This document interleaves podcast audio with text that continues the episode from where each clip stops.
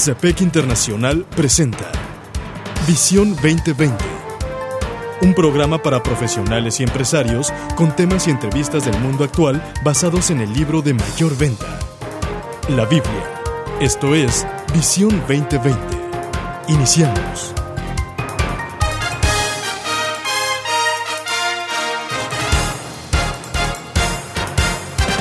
Bienvenidos a su programa Visión 2020. Les saludamos. El doctor Enrique Cepeda con la alegría de siempre. Y Edgar Medina. Hoy presentamos el programa 1184, La muerte de una visión. Para iniciar escuchemos primera carta a los Corintios, capítulo 15, versículos 14 al 22.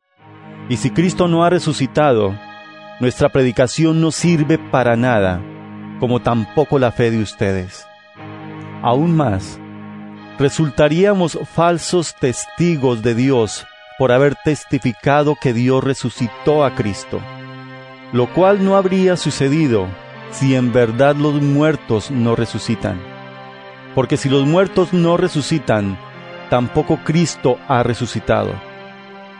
Y si Cristo no ha resucitado, la fe de ustedes es ilusoria y todavía están en sus pecados.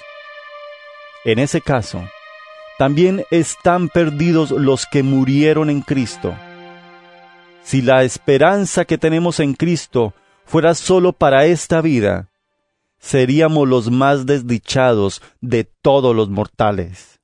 Lo cierto es que Cristo ha sido levantado de entre los muertos como primicias de los que murieron. De hecho, ya que la muerte vino por medio de un hombre, también por medio de un hombre viene la resurrección de los muertos. Pues así como en Adán todos mueren, también en Cristo todos volverán a vivir. Doctor, la visión es algo elemental para cada empresa, para cada organización, y cuando la visión muere, la empresa es sacudida. Seguro que sí. La vida es sacudida. Hoy, basados en una reflexión que escribe Robert Tamasi para Maná de lunes, hablaremos acerca del importante tema de la muerte de una visión. ¿Qué es lo que nos dice Tamasi? Fíjate, nos explica, él dice, imagínate que eres un ejecutivo miembro del equipo de liderazgo de una empresa de vanguardia, o sea, una buena empresa, que desarrolla una tecnología revolucionaria con el potencial de cambiar millones de vidas, ¿ok? Okay, okay. El director general de la organización es una persona ma magnética, visionaria, cuya energía contagiosa ha preparado para todos un futuro muy prometedor Bien. y muy productivo. Ahora, eso hasta ahí suena increíble. Así es. Pero dice Tamasi, como parte de la estrategia de investigación y desarrollo, el director general viaja a un país del tercer mundo. Esta tecnología que ha desarrollado debe tener aplicación universal independientemente de las diferencias culturales, porque él, él iba ya a probarlo en ese, ter, en ese país del tercer mundo. Realizadas las pruebas necesarias, el director general está en su viaje de retorno a pocos minutos antes del despegue. ¿Y qué sucedió, Edgar? Un terremoto golpea la pequeña nación. Una enorme grieta se abre en la pista, precipitándose el avión uh, que acelera violentamente en el aire antes de estrellarse. ¿Y qué sucede, Edgar? Bueno, en este relato que nos hace Robert Tamasi es que nadie sobrevive. Ningún pasajero sobrevivió. Bueno, el terremoto, en esta historia, ha interrumpido las comunicaciones de la nación y solamente pequeños eh, fragmentos de información notas muy cortas, quiero decir, se filtran en las noticias. Y fíjate que los otros ejecutivos de la compañía están afligidos y presa del pánico al oír los informes de que todos a bordo del vuelo de donde venía su líder habían muerto. Sin él, su misión parece repentinamente abortada. Las esperanzas frustradas, la necesidad global sigue siendo enorme, pero el consejero delegado había sido el guardián de la visión, dirigiendo el cambio hacia el futuro. Ahora ese guardián se había ido. Dos días después del accidente, sin embargo, la comunicación de la isla con el mundo exterior se restablece. Y a las pocas horas conocen que el consejero delegado inesperadamente se detuvo y después de todo no estaba en ese vuelo. estaba vivo y estaba aún bien. Un evento similar a esto ocurrió en realidad hace más de dos mil años, en una región del mundo en la que todos tenemos de alguna manera referencias en el Oriente Medio. Un líder humilde llamado Jesús había traído a un considerable número de seguidores.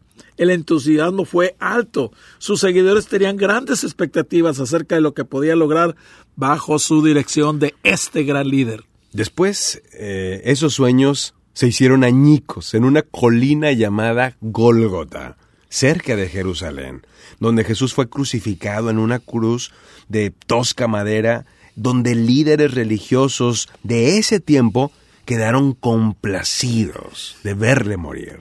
Esto sucedió un viernes. El siguiente domingo por la mañana, sin embargo, amaneció con la noticia sorprendente.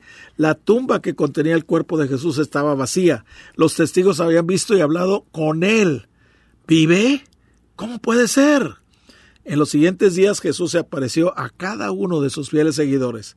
Él había resucitado de la tumba. La misión que había iniciado se revivió, o sea, volvió a la vida.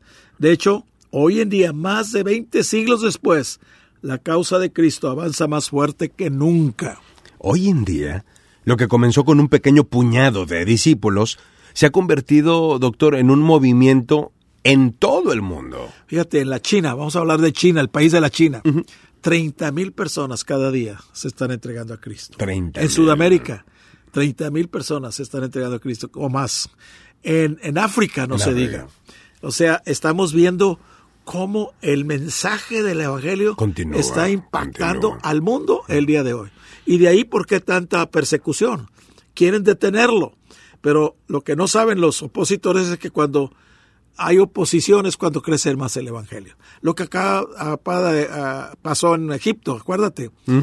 Pusieron una bomba y se mataron 34 hombres de Dios. Sí, sí, sí. Pero lo que impactó a esa nación no fue que mataron esos 34 clérigos, sino que los parientes dijeron, los perdonamos. Sí, sí. ¡Wow! Dijeron, ¿de qué están hecha esta gente que perdona?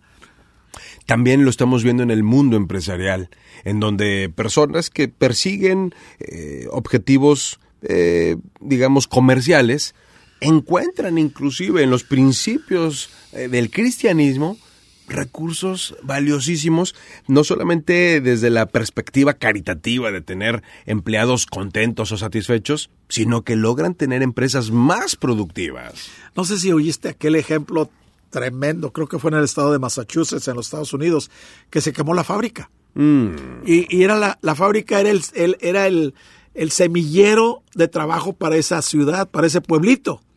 Sí. Pero ¿qué sucede? Los dueños deciden seguirle pagando a sus empleados hasta que la fábrica se repusiera.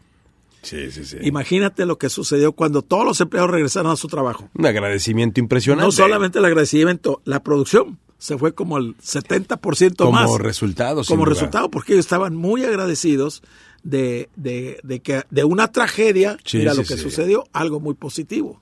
Y ese es un tremendo ejemplo. Y eh, en todo el mundo, de alguna manera, eh, escuchamos acerca de Cristo. Se celebra en muchas partes el nacimiento, la muerte, la resurrección. Y eso de pronto parece que hace que la cosa se convierta en un sinsentido. Pero es una realidad. El Seguro. poder que lo levantó de la muerte sigue activo, tan activo el día de hoy, y podemos entonces echar mano de ese poder. Estamos escuchando La muerte de una visión. Búscanos en Facebook como programa Visión 2020. Regresamos.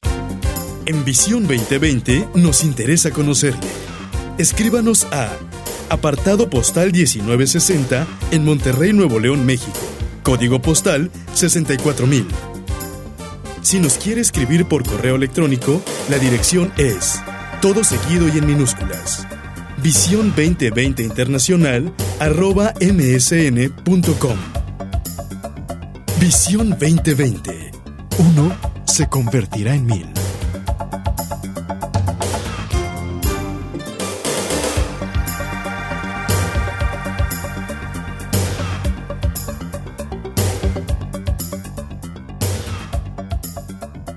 Doctor, continuamos con este que eh, es eh, el programa eh, 1184, La muerte de una visión. Y quienes deseen volverlo a escuchar pueden encontrarlo en nuestro canal de YouTube con ese título y el número 1184. Pónganse en contacto con nosotros si desea usted abrir un grupo, por ejemplo, para la lectura del maná de, de, lunes en su empresa. La verdad es de que es algo bien interesante, es un tiempo de entrenamiento, de capacitación, pero echando mano de valores que en realidad no solamente apelan a la parte espiritual, que ciertamente lo hacen, sino inclusive, como ahorita bien lo decimos, a la productiva. Correcto. ¿Qué es lo que nos dice Tamasi? Al Fíjate respecto? que él nos está hablando de cómo se, se ha llegado a celebrar la resurrección, considerando algunas observaciones de la Biblia, de que Dios muestra su amor para con nosotros en que siendo aún pecadores, en que siendo aún débiles, en que aún siendo aún eh, eh, enemigos, dice, Cristo murió por nosotros. Y Juan 3.16, ese famosa, el Evangelio en, en, un solo versículo, o sea, sí. es fantástico. En Juan 3.16, ¿qué nos dice Edgar? Porque de tal manera amó Dios al mundo, que ha dado a su Hijo unigénito para que todo aquel que en él cree no se pierda, mas tenga vida eterna. Y aquí es donde resucita la visión, una visión que había muerto. Dice, y si Cristo no ha resucitado, nuestra predicación no sirve para nada. Y así, así, y tampoco nuestra fe. Pero Cristo ha resucitado de entre los muertos, así también en Cristo todos serán vivificados. O sea, eh, yo oí a Bill Goddard, un uh, gran maestro de la Biblia, ¿eh? sí, sí, pero sí. un gran maestro de la Biblia, que hablaba de la muerte de la visión. Mm. Y dice, muchas veces es el plan de Dios que muera esa visión. ¿Por qué? Porque Él va a resucitarla de Él en su tiempo La y a su él, manera. Claro. Entonces tenemos que verlo positivamente cuando esa visión se desaparece, cuando Sí. esa visión se acaba, porque Dios tiene algo mucho mejor para nosotros. Y no sé, no sé si te acuerdas allá en Habacuc capítulo 2, eh, Dios aquí a través del profeta dice, y Jehová me respondió y dijo, escribe la visión Escribe la visión. y declárala en tablas para que corra y el que la de- y el que leyere en ella. O sea, escríbela para que esté ahí vigente. Sí, que corra el que crea en ella. Así es. Aunque la visión tardará, aún por un tiempo, y aquí es donde muchos tiran la toalla. Sí. Muchos se dan por vencidos. Sí, porque esperan que ya, ¿verdad? si quieren que ya mañana sea, pero no, a- mira, a Dios ni se le hace tarde ni se le hace temprano. Dios en su perfecto tiempo va a permitirnos ver la visión realizada. Dice, aunque la visión tardará aún por un tiempo, más se apresura hacia el fin y no mentirá. Aunque tardar, espéralo, porque sin duda vendrá, no tardará. Y es interesante que el siguiente versículo habla de esto, mas el justo por su fe vivirá. O Un sea, versículo que retoma Romanos. toma Romanos y que está pegado a la visión. Sí. No dejes la visión, no sueltes la visión. O sea, llegará el tiempo en que la visión madure, en que la visión sea una realidad, pero a veces por nuestros apresuramientos, porque queremos que todo, estamos en la época del microondas, que apachuras el botón y en menos de un minuto ya está todo listo. Claro. No, no en este caso.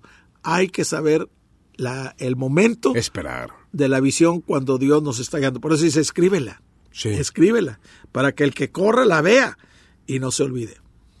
Sí, y ahí es donde entra la fe. La fe es, eh, digamos, ver lo que Dios dice que ahí está, aunque nuestros ojos carnales o nuestros ojos físicos no lo vean. Fíjate, la fe es creer lo que no vemos, pero la recompensa de la fe es ver precisamente Lo eso que que, creemos. creímos, pero en, en el tiempo de Dios, no en el mío, no en el nuestro. Sí, sí, sí. Y durante el proceso, Dios eh, alimenta nuestro carácter, Dios desafía eh, nuestra integridad y Dios al final nos hace crecer. Y nos enseña paciencia. Y recordemos Que uno- se convertirá en mil. Hasta la próxima. El Comité de Profesionales y Empresarios Cristianos presentó su programa Visión 2020. Hombres y mujeres buscando la voluntad de Dios en el mundo empresarial. Escuche nuestro próximo programa a la misma hora en esta estación. Visión 2020. Uno se convertirá en mil.